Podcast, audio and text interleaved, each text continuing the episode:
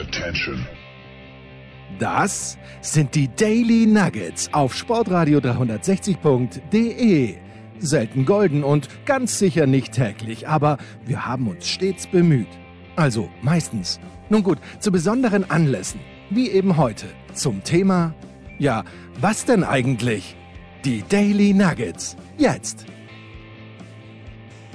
Es ist wieder mal Zeit für ein Motorsport-Special und wieder mal hat Stefan der Voice Heinrich den, die Anregung gegeben und ich freue mich sehr, dass nicht nur der Voice in der Leitung ist, sondern auch der ehemalige Rennsportchef von Porsche, Manfred Janke. Servus, Herr Janke.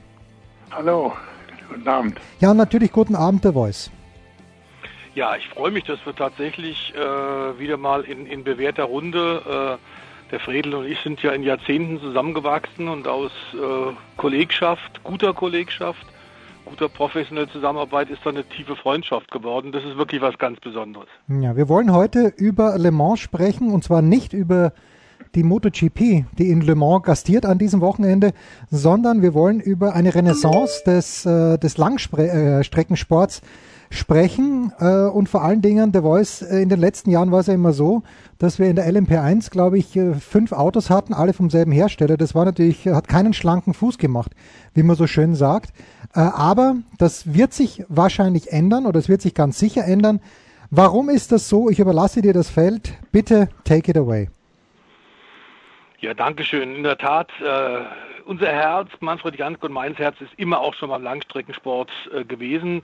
Ähm, das ist überhaupt gar keine Frage. Und eine Renaissance, darüber wird viel diskutiert und es gibt eine Menge Fakten und, und äh, Überlegungen, die tatsächlich einen dazu führen lassen können. Wir haben momentan eine große Transformation in der Autoindustrie, denn Le Mans geht natürlich ohne Hersteller auch überhaupt nicht. Und man dachte immer, der Verbrenner wird jetzt eliminiert, wenn man viele Schlagzeilen in der Tagespresse hat lesen können. Und was für einen Einfluss wird es auf den Motorsport haben? Wir haben mitbekommen, die DTM ist eingegangen. Wir haben auch in Deutschland im letzten Jahr mitbekommen, Audi und BMW sorgen für das Aus der DTM, ähm, steigen jetzt auch aus der Formel E aus. Bei Volkswagen wurde der Motorsport dann, dann per Dekret von ganz oben vom Vorstand äh, komplett geköpft. Aber dann kamen doch im Dezember und jetzt in den letzten Wochen und Monaten mehr und mehr Nachrichten, die halt wieder ein bisschen optimistischer nach vorne schauen lassen. Und klar ist von dir zitiert, Jens Le Mans ist das Mekka des Langstreckensports, aber es geht um mehr. Es geht um den Langstreckensport dies und jenseits des Atlantiks. Denn auch für europäische und japanische oder äh, asiatische Hersteller ist natürlich Amerika, der US-Automarkt, ein ganz ein wichtiger. Und äh, wir müssen momentan sagen, es sind gute Anzeichen. Wir haben tatsächlich in der LMP1, Manfred, über viele Jahre ja auch Le Mans vor allem übertragen, die Langstrecken-WM gesehen. Das war schon teilweise mit diesen Hybrid-Prototypen äh, auf extrem hohem technischen Niveau, auch weil das Reglement es erlaubt hat. Bis 2017 gab es da viele Kämpfe, unter anderem eben auch mit Porsche, mit Audi, äh, mit Toyota, mit Peugeot. Aber dann in den letzten Jahren ist das alles eingebrochen und Toyota war allein. Und eigentlich war die Topklasse im Langstreckensport weltweit tot, denn war zu teuer. Und Manfred, die Kosten sind immer entscheidend. Ja, das ist genau richtig. Die Kosten sind entscheidend. Aber ich muss generell sagen, die aktuelle äh, Information, dass Porsche jetzt wieder in den Langstreckensport einsteigt als Hauptsportart, war eine der besten Neuigkeiten für mich überhaupt. Porsche gehört nicht in die Formel 1, schon gar nicht in die Elektromeisterschaft, wo sie jetzt äh, aktiv waren. Es, ist, es sind die großen Langstreckenrennen der Welt, die gerade für die Autoindustrie von größter Bedeutung sind. Ich erinnere mich noch, als ich bei Porsche begonnen habe, 1972, da war das Unternehmen noch ein kleiner Familienbetrieb, hatte noch keinen weltbekannten Namen gar nicht. Und den haben wir aufgebaut in den Langstreckenrennen der Welt, die es überall gibt, die überall sehr populär sind. Natürlich in Europa Le Mans, aber auch in Amerika 24 Stunden von Daytona, 12 Stunden von Sebring und, und, und. Auch in Asien. Wir haben jedes Jahr ein Rennen in Fuji in Japan gehabt in Kialami, Südafrika, in den ersten Jahren hat dort Porsche noch gar keiner gekannt. Heute zehren die noch heute von dem Image, das damals durch die Rennsiege in diesen Langstreckenrennen erzielt wurden. Also das ist ein, das ist eine, eine Sportart, die ist fantastisch und zu den äh, populärsten und besten Rennen der Welt gehören diese Langstreckenrennen. Und, und zu den äh, schwierigsten. Äh, und zu den schwierigsten. Und äh, deshalb, das war für mich eine der besten Nachrichten und dass sie sogar wieder mit Roger Penske zusammenspannen, das setzte ihm natürlich auch die Krone auf, denn mit dem habe ich ja fast 20 Jahre äh, kooperiert, zusammengearbeitet. Auch, er hat ja auch damals äh, Werks Porsches eingesetzt. Also das ist eine tolle Nachricht und ich bin sicher, das wird äh, nicht nur den Motorsport wieder richtig nach vorne bringen, sondern vor allen Dingen auch äh, den Porsche-Sport.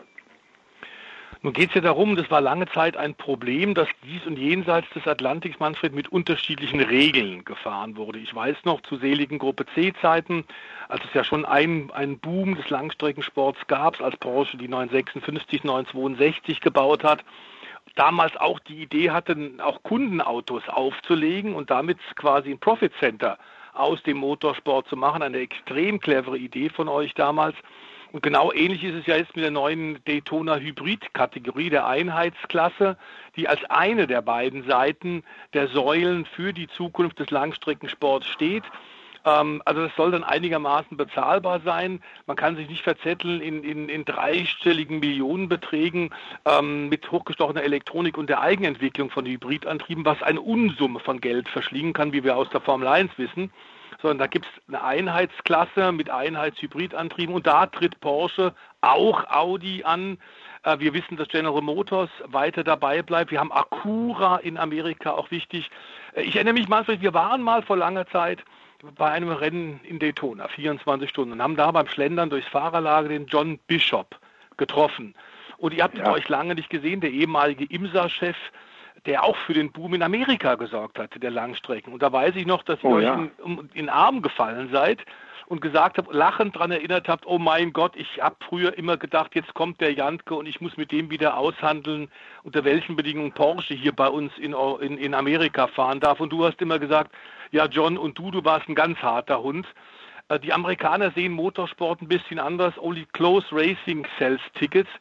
Wie schwierig war das denn damals tatsächlich auf ein Niveau zu kommen, um den Teams zu erleichtern, eben nicht nur in Europa ihre Autos einzusetzen, sondern auch in den USA? Also es war nicht so kompliziert wie heute, weil die ganze Autotechnik damals ja einfacher war und überschaubarer. Heute haben wir so viele Möglichkeiten. Wir haben den Verbrenner, wir haben mhm. den Elektroantrieb, wir haben Hybrid und so weiter. Das gab es ja nicht. Es, alle Autos waren einfach gebaut im Grunde. Sie mussten nur gut gebaut sein. Allerdings, Politik hat immer dazugehört und du erwähnst John Bishop, einer der großen Macher drüben in Amerika. Und dass wir mit ihm so eng äh, bekannt waren, zeigt auch, wie tief drin wir da waren in diesem Sport damals, auch politisch und so weiter. Es war damals auf jeden Fall einfacher und überschaubarer, aber es war auch natürlich politisch. Und du sagst ganz richtig, die Amerikaner äh, sehen den Motorsport etwas anders. Äh, sie schauen mehr auf Kosten und Geld und Machbarkeit. Sie machen es nicht so kompliziert bis heute, wie es äh, bei uns in der Formel 1 geworden ist und so weiter. Da sind sie vernünftiger und wenn man heute zu amerikanischen Rennen geht, das ist noch sehr ähnlich wie früher. Ich war vor einem Jahr zweimal bei einem Indycar-Rennen. Mhm. Das ist noch wie früher. Das ist, das ist Sport, das sind begeisterte Zuschauer. Äh, und es wird auch nicht so viel über Kosten diskutiert wie bei uns. Es ist eine bisschen andere Welt, aber politisch ist sie auch natürlich. Ja, wenn es um Erfolg geht, ist ja überhaupt gar keine Frage. Aber das ist ein Grund, wie du das beschreibst, so ein bisschen Erinnerung an den Motorsport von früher. Trotzdem auf der Rennstrecke keinen Zentimeter, kein Jota nachgeben. Deswegen hat uns die Indica, die Cemka ja auch Manfred jahrzehntelang so begeistert und wir haben für die Live-Übertragungen gesorgt.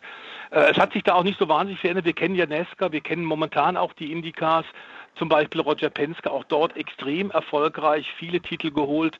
Zuletzt vorletztes Jahr mit Joseph Newgarden hat jetzt ein Coup gelandet, der äh, Grand Seigneur des US-Motorsports und hat den Australier äh, Scott McLaughlin tatsächlich rübergeholt, der dreimal die australische Tourenwagenrennserie gewonnen ja. hat und keiner wusste so wirklich, wie gut ist der eigentlich. Den hat er in IndyCar gesetzt und bei seinem ersten Ovalrennen ist er auf Anhieb Zweiter geworden vor, ich glaube, zehn Tagen. Das zeigt auch Roger Penske immer offen, immer noch begeisterungsfähig, weit in den 80ern, Fredel. Und wir haben vor 20 Jahren mit dem ein Interview gemacht mit Roger und haben gesagt, sag mal, wann wirst, wann bist du des Motorsports leid? Ja. Und da hat er nur gelacht. Ja, das ist so. Nein, Roger Penske ist eine ganz besondere Persönlichkeit. Er ist ja nicht äh, von Beruf Motorsportler. Er ist ein ganz äh, erfolgreicher Unternehmer, verdient dort sein Geld, aber sein Herz schlägt für den Motorsport immer. Er hat neben seinen großen lukrativen Geschäften immer Rennteams gehabt. Bei den Indycars, in der Langstrecke, überall. Und es war ist ein ganz, ganz tüchtiger Mann, ein, ein Unternehmer, äh, ein Manager. Und es äh, ist eigentlich bezeichnend, dass er damals schon mit Porsche zusammengespannt hat.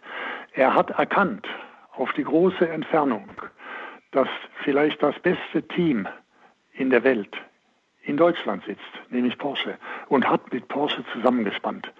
Und das war derart erfolgreich. Und deshalb äh, freut es mich, dass die jetzt wieder zusammenspannen. Das ist eine der erfolgreichsten Kombinationen, die man sich vorstellen kann. Roger Penske ist ein ganz besonderer Mensch. Er ist ein, äh, ein Gentleman. Er ist immer elegant gekleidet. Ich habe ihn selten ohne Anzug oder wenigstens äh, Blazer gesehen. Typ wie wir also. Ja, nein, er ist ein, er ist ein Unternehmer. Und interessant äh, war auch, ich habe ja mit ihm gute 15 Jahre eigentlich kooperiert. Wir waren dann schon eng befreundet, aber da war nichts Kumpelhaftes, überhaupt nicht. Das war äh, partnerschaftlich, mhm. diese Freundschaft. Also er ist auch als Persönlichkeit ein, eine Ausnahmeerscheinung, dabei sehr fair, sehr ehrlich. Dann ist er unermesslich reich, also er ist nicht auf seinen Partner angewiesen finanziell, sondern das stemmt er alles selber. Also eine absolute Ausnahmeerscheinung überhaupt in dem Metier und seine Leidenschaft für den Motorsport ist grenzenlos. Sein Trophäenschrank Manfred ähm, in Nazareth, Pennsylvania, wo sein äh, Motorsport-Headquarter ist, da waren wir ja auch schon zu Besuch, haben uns das angeschaut. Ähm, seine Trophäenschränke, muss man sagen, füllen ganze Räume. Äh, aber immer wieder hat er uns eins gesagt, in die 517 Mal gewonnen, die Indycar-Meisterschaft 13, 14 Mal, Nesca-Champion geworden mit Joey Logano, mit Brad Keselowski. Also er hat wirklich alles gewonnen, australische Tourenwagenmeisterschaft. Sebring hat er gewonnen mit dem LMP2 Porsche damals. Aber was ihm eigentlich noch fehlt, ist Le Mans. So ist es. Das ist ein großes Problem, dass er nie Le Mans gewonnen hat. Da gibt es einige. Äh, das gleiche Problem hat Mario Andretti, nicht? Mhm. Der war Formel 1 Weltmeister und überall hat er gewonnen, aber nie Le Mans. Das schmerzt die Amerikaner bis heute. Und äh, ich bin sicher, der Roger Penske, wenn er jetzt wieder mit Porsche zusammenspannt, der träumt natürlich vom Le Mans-Sieg. Wir haben einen Dieselskandal gehabt, Manfred, und unter anderem natürlich auch sehr viele negative Schlagzeilen, weil klar war oder klar war, es gibt eine Neuausrichtung der Automobilindustrie, der Hersteller, die haben jetzt plötzlich nicht mehr so viel Geld für den Motorsport, weil sie für die kommenden künftigen Antriebstechnologien für die Straße ähm, sparen müssen und da investieren müssen. Trotzdem ist, und da waren wir immer schon der Meinung, haben das hier bei Sportrate beim Jens Hüber auch schon gesagt, sind wir nicht die ganz großen ähm, äh, Glaub, Glaubensjünger für die Formel E oder die E-Elektromobilität. Ähm, Hybrid ist sicherlich ein, ein, Weg, der genauso wichtig ist und die Benziner, die Verbrenner werden trotzdem wichtig sein, auch die Diesel. Zumal die modernen Motoren ja fantastisch gute Abgaswerte haben. Da war der Motorsport ja, Manfred, auch zu Zeiten von Audi immer ein Trendsetter. Und da gilt eigentlich noch das, was wir von der Formel 1 eigentlich kaum noch sagen können. Aber im Langstreckensport war es ja doch immer so, es gab tatsächlich einen Rückschluss zur Serie. Ja, äh, das ist richtig. Eins muss man natürlich sagen, dass die ganzen modernen Motorsysteme, wo man zwei Motoren braucht, mhm. Hybrid, nicht? Man braucht einen Verbrennungsmotor und einen Elektromotor. Das ist völliger Quatsch für den Motorsport. Äh, dort wird ja nicht in erster Linie Entwicklung betrieben, sondern Sport. Und das ist nicht bezahlbar.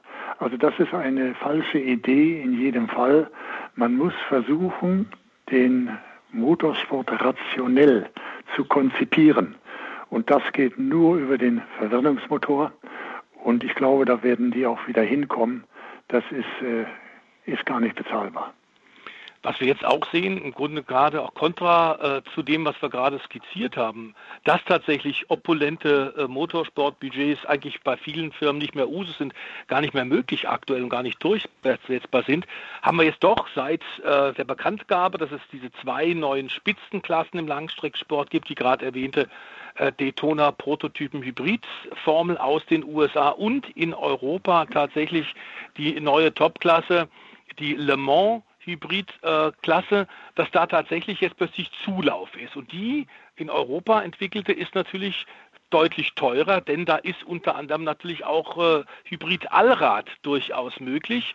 Du wirst darauf ankommen, Peugeot hat auf jeden Fall zugesagt, Toyota wird weitermachen, das ist klar. Wir werden mit Jim Klickenhaus auch einen kleinen, aber feinen Entrepreneur haben, ehemaliger äh, Paramount Picture äh, Regisseur und Produzent aus Hollywood, der seiner großen Leidenschaft des Motorsports äh, nachgeht und ja auf der Nürburgring Nordschleife auch schon tolle Autos eingesetzt hat. Der will jetzt auch WEC Langstrecken WM fahren. Also einige entscheiden so, andere entscheiden so. Wir haben jetzt bei Ferrari gesehen, Ferrari nach 50 Jahren Abwesenheit das waren damals die legendären 312 Jackie X, den du später zu Porsche geholt hast, ist auch für Ferrari gefahren. Äh, Ferrari war vor 50 Jahren, einem halben Jahrhundert zuletzt mit Werksautos in Le Mans. Die kommen nun wieder. Und warum? Weil ihnen ein bisschen was entgegenkommt, Fredel, nämlich im Zug des Formel 1 Kostendeckels müssen nun einige Firmen, ja so auch Mercedes, auch Red Bull abbauen. Und Ferrari muss tatsächlich bis zu 300 Stellen aus dem Formel 1 Team streichen, wollen sie aber nicht, wollen ihre Fachleute halten und haben deswegen gesagt, dann nehmen wir das Geld, was wir in der Formel 1 sparen und machen wieder Langstrecke. Wird das funktionieren? Ja, das wird funktionieren. Das ist genau die richtige Denke. Äh, es ist eine falsche Ideologie hier, dass man glaubt, man kann den Motorsport interessanter machen, indem man ihn komplizierter macht. Technisch hochkompliziert. Das ist falsch. Äh, der Zuschauer interessiert sich auch gar nicht so dafür, der will äh, gute Rennen sehen, schöne Autos sehen und so weiter. Und die müssen einfacher sein, die müssen bezahlbar sein. Also ich glaube, dieser neue Trend hin zur Langstrecke und zu normalen Autos, das ist äh, auf jeden Fall der richtige. Äh, das ist einfach äh, zu teuer. Und man muss sagen, schon immer haben die Amerikaner kostengünstiger gedacht und operiert. Die Europäer wollten es immer sehr, sie haben gemeint, es muss technisch äh, interessant das sein. Diese Technikgeilheit, oder? Ja, das ist aber, das ist nicht der Fall. Man braucht gute Rennen äh, und so weiter. Ich möchte aber zum Penske noch etwas sagen. Mhm. Er ist eine ganz äh, interessante und tolle Persönlichkeit. Äh, nach meiner Porsche-Zeit gut 15 Jahre danach, war ich beim 500 Rennen, äh, Meilenrennen von Indianapolis mit einem deutschen Fernsehteam. Haben wir da übertragen, hatten Kamera dabei und so weiter. Und da passierte eine Sensation.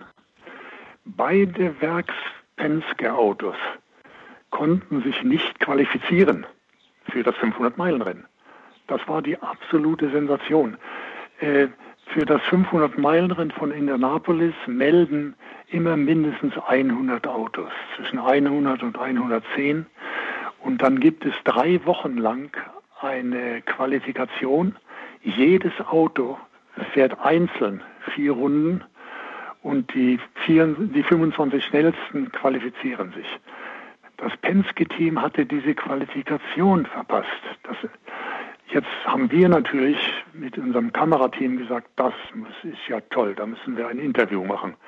Dann sind wir zur, zur Penske-Garage äh, gegangen. Da standen etwa 110 Journalisten, die alle den Penske interviewen wollten, was da passiert ist. Ich habe mich dann durchgekämpft zu einer Dame und habe gesagt, wer ich bin und äh, was ich, äh, dass ich gerne ein Interview hätte mit Roger Penske.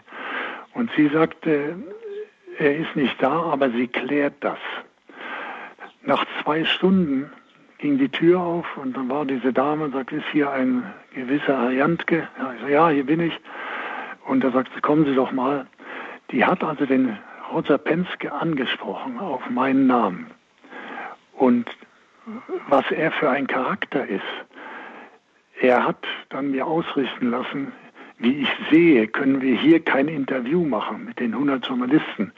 Aber wir werden uns in einer Stunde an der so und so Tankstelle am Freeway treffen und dort machen wir das Interview. Und dann kam er tatsächlich für mich und mein Interview dort zu dieser Tankstelle und dann haben wir dieses Interview gemacht. Also das zeigt auch, was für eine menschliche äh, Größe der ist. Er ist ein ganz, ganz äh, besonderer Mensch und ich habe ihn immer sehr geschätzt, wie gesagt, dabei nie kumpelhaft, immer ein großartiger Partner. Aber das war für mich damals ein großes Erlebnis. Ja, Amerikaner und lange, Amerikaner, die lange Motorsport sind, die das eben auch aus Passion und Profession betreiben, ähm, die haben ja tatsächlich auch ein sehr gutes Gedächtnis. Wir erinnern uns schon, äh, Bischof Manfred hat uns tatsächlich auf sein Haus privat eingeladen auf der Air Ranch in Ocala und sowas hatten wir ja, ja noch nie gesehen. Ja. Äh, zwei Häuser weiter war tatsächlich die Boeing 707 von äh, John Travolta und wir durften dann äh, uns auch einen äh, russischen MiG-Jet äh, angucken, den ein Nachbar von ihm äh, aus Russland tatsächlich äh, durch ja. die Luft nach Amerika gebracht hat. Wir konnten es ja alle unglaublich nicht fassen. Ähm, zu äh, Penske Porsche, zu dieser Kombination, die natürlich auch aufgrund der großen Namen ähm, große Erwartungen schürt. Wie glaubst du denn, das war ja immer ein Knackpunkt, vor allem für die 24 Stunden von Le Mans, als Basis für das weltweite Langstreckenreglement in der Prototypenklasse. Wie schwierig wird es denn sein, da eine BOP zu bekommen, eine Balance of Performance zwischen den sündhaft teuren Hightech-Hybrid-Prototypen, äh, also wie Toyota, Peugeot sie baut, und den Autos von Audi. Audi sollten wir nicht vergessen, kommt nach Le Mans zurück, will mit Porsche kooperieren unter dem Dach von VW. Äh, und diese Daytona-Hybrid-Autos. Acura will unbedingt, also Honda, die Luxusmarke von Honda, wollen unbedingt nach Le Mans kommen. Äh, Cadillac also die Marke von ja, General Motors, ja. will unbedingt weitermachen, wollen unbedingt nach Le Mans um Gesamtsiegerauto fahren. Ferrari ist jetzt dabei. Wie kriegt man so eine Balance hin? Äh, man muss sagen, über die Jahre war das ja immer schon schwierig. Egal unter welchem Reglement. Und man muss sagen, der ACO hatte das meistens ganz gut hinbekommen. Ja, also das ist eine Managementaufgabe für den ACO und auch für die Autoindustrie. Und die besten Managers, die werden dort erfolgreich sein, so wie früher auch. Denn schon früher hat eigentlich nie das schnellste Auto gewonnen oder der schnellste Fahrer, sondern immer das beste Team. Das Team, das fehlerfrei arbeitet, das keine Fehler macht. Und das hat Porsche besonders ausgezeichnet. Und ich hoffe, dass das heute auch noch so ist. Und das hofft natürlich auch Roger Penske. Das ist der Weg zum Sieg der Null-Fehler-Job. Wenn niemand im Team einen Fehler macht, alle sind sehr fachkundig, dann klappt das. Das ist, das ist der Schlüssel. Und deshalb glaube ich, dass die auch weiterhin dort äh, gewinnen werden. Es ist nicht das, das Auto und das schnelle Team. Zum Beispiel, ich war 27 Mal in Le Mans und ich habe fast immer deutsche Sieger erlebt. Rekordsieger heute ist ja Porsche mit 19 Siegen, mhm. zweiter ist Audi mit 17 Siegen. Also es gab fast immer deutsche Siege. Und dann habe ich mich gefragt, wie kommt denn das? Denn die Romanen, also gerade Ferrari, sind sehr kreativ. Die kamen mit tollen Autos, äh, immer wieder. Aber den Null-Fehler-Job, den haben sie nicht hingekriegt. Der liegt den Deutschen mehr. Deshalb gibt es so viele deutsche Siege, dass es gewinnt das beste Team, das keinen Fehler macht. Und ich nehme mal an, das wird auch äh, weiterhin so sein. Es ist eine Managementaufgabe. Ich gehe halt davon aus, dass äh, das deutsche Porsche-Team, also die Techniker und alle, dass die genauso fehlerfrei arbeiten wie damals. Nein, das sind, Stefan, das sind bei so langen, schweren Rennen Kleinigkeiten.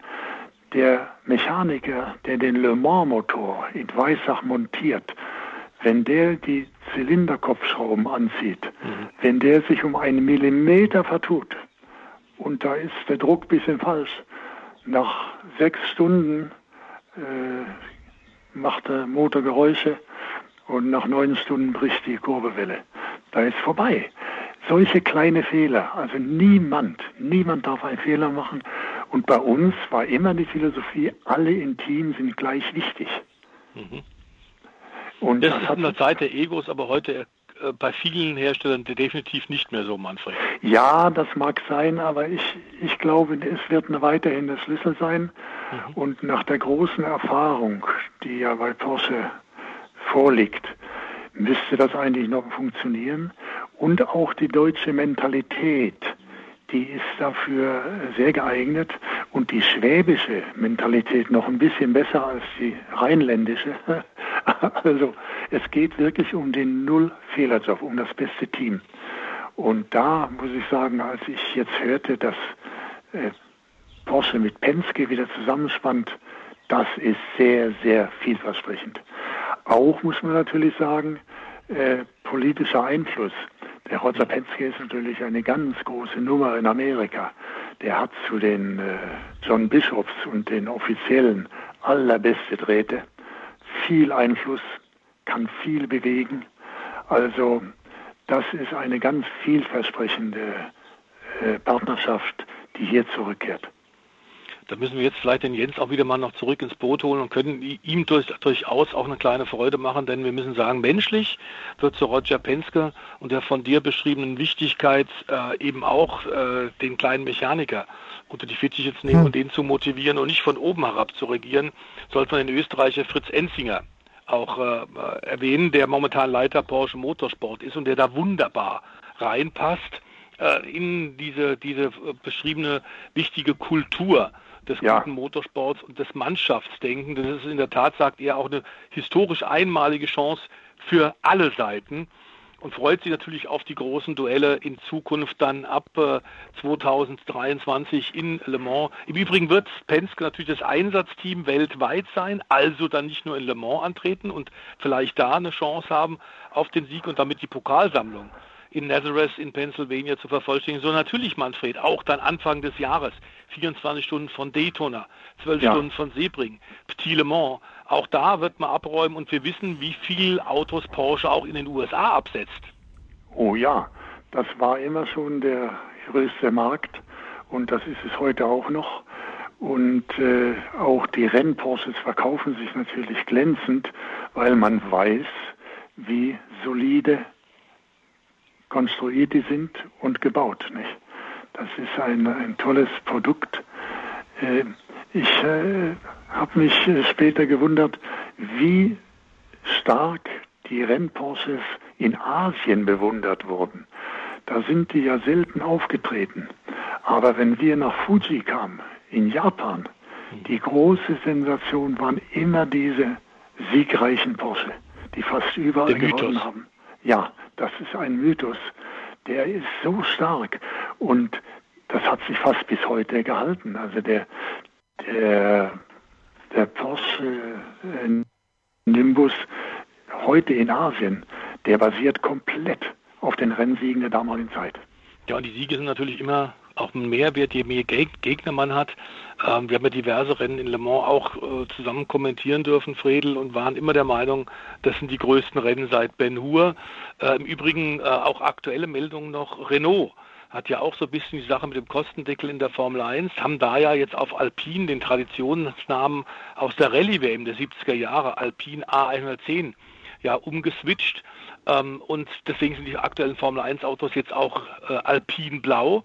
Und die mhm. sind momentan mit einem äh, weiterentwickelten LMP2 äh, in Le Mans auch dabei. Das könnte durchaus eine Vorbote sein, dass die eben auch jetzt wieder mit Le Mans äh, reden. Wenn es da einen Boom gibt und eine Renaissance der Wichtigkeit dieser Veranstaltung, ist durchaus denkbar, dass wir Renault-Alpine mittelfristig als Hersteller auch wieder mit dabei, dabei haben.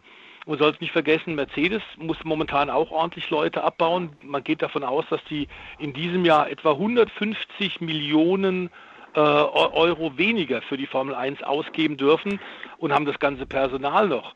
Ähm, und die haben mit dem Hypercar AMG One ja auch, dem AMG O1, haben die ja auch ein super Auto gerade aufs Kiel gelegt, das äh, Lewis Hamilton auch schon in einigen Werbespots gefahren ist. Das wäre auch eine gute Basis für ein Le Mans Auto. Ja, eindeutig. Also ich stimme zu, dass die Teams mit den großen alten Namen wie Alpine, Alpine Renault, die werden eine Rolle spielen. Da sind ja noch die Ältesten von früher und die haben auch die Erfahrung, auf die sie zurückgreifen. Das ist eine Basis, die man braucht. Ein erfolgreiches Le Mans-Team ist schwer von, von neu, Grund auf neu aufzustellen und äh, deshalb die, die Alpine werden eine Rolle spielen. Und was Mercedes betrifft, Mercedes Formel 1 für mich, sind sie auch derart siegreich in der Formel 1, weil die den Null-Fehler-Job mhm. auch realisieren. Die machen ganz wenig Fehler. Auch dort gewinnt nicht immer nur das schnelle Auto und der Fahrer, sondern die Mannschaft. Und äh, ich sehe für die Formel 1 keine so gute Zukunft. Das ist nicht mehr so interessant. Und ich glaube, dass es einen großen Trend geben wird hin zu den Langstrecken der Welt. Und da wird auch, da könnte auch Mercedes eine ganz, ganz gute Rolle spielen. Nun waren wir ja, Fredel, über Jahrzehnte auch immer wieder ähm, so die Fährtensucher äh, und haben tatsächlich den Ohr immer wieder an der Schiene gehabt, um zu hören, welcher Zug kommt und fährt wohin. Äh, und warum ist das so, Fredel? Because we are the guys. ja, ja, ja. Nein, äh, also mal ein Wort zu uns. Wir waren ein, ein sehr gutes Team und deshalb waren wir auch derart tief integriert in den amerikanischen Rennsport. Uns kannten sie alle, uns glaubten sie alle, die wussten, dass wir keine, keine Dummschwätzer sind, dass wir fachkundig sind, dass wir fair sind. Also wir waren ganz tief integriert in diesen amerikanischen Rennsport. Äh, da erinnere ich mich auch sehr gern zurück. Und das müsst du vielleicht noch sagen, dass du ja tatsächlich auch vor kurzem mit Mario äh, im, im, Doppelsitz der Indica gefahren bist, oder? Ja, ja, dass wir noch immer befreundet sind. Wir telefonieren, wir kennen uns. Und er hat mich im vorigen Jahr eingeladen zu einer Fahrt in einem zweisitzigen Indianapolis-Rennwagen in Texas, im Texas Speedway. Und da sind wir, er vorne gefahren, ich hinter ihm sitzend, ein Schnitt von 403 kmh gefahren, über vier Runden. Das musst du dir mal vorstellen. Das, das ist in eurem, in eurem gesetzten Alter. Ja, ja, ja, und das war gut. Äh, als wir im Ziel waren, als wir ausstiegen, sagte der Mario, also ich glaube, wir haben einen Senioren-Weltrekord aufgestellt. Und ich meine, da hat er wohl recht. Ich glaube zwei, auch, Dave ist nicht Zwei Ältere sind noch nie so schnell gefahren. Manfred, vielen Dank, hervorragend. Das hat wahnsinnig viel Spaß gemacht und äh, werden das intensiv verfolgen, ähm, ja. ob wir da mit unserer Vorhersage äh, des Renaissance, der Renaissance des Langstreckensports und dem von uns avisierten Boom äh, tatsächlich auch diesmal wieder richtig liegen. Wie immer, ja. wie immer möchte ich Gerne. sagen. Weil, Vielleicht können wir mal wieder was äh, über Le Mans machen. Because you are the guys. Da, Dankeschön. äh, an die Perle des Bodensees. Ja. Und lieber auch. Jens, du moderierst da. Ja, also vielen Dank, äh, Manfred Janke und äh, Stefan der Voice Heinrich. Äh, ich habe zwei Dinge mitgenommen. Das eine, den Null-Fehler-Job von äh, Manfred Janke, der, der hier ja schon öfter gefallen ist und natürlich, was ich heute nicht gehört habe, vielleicht habe ich es überhört, aber Win on Monday, sell, uh, Win on Sunday, sell on Monday. Das ist ja auch das große Diktum, das äh, Stefan Heinrich uns hier mitgebracht hat bei Sportradio 360. Danke, ich freue mich schon auf das nächste Special. Wir werden den Langstreckensport im Auge behalten. Das waren die Daily Nuggets auf Sportradio 360.de. Ihr wollt uns unterstützen? Prächtige Idee! Einfach eine Mail an steilpass@sportradio 360.de schicken und ihr bekommt alle Infos. Und versäumt nicht die Big Show. Jeden Donnerstag neu.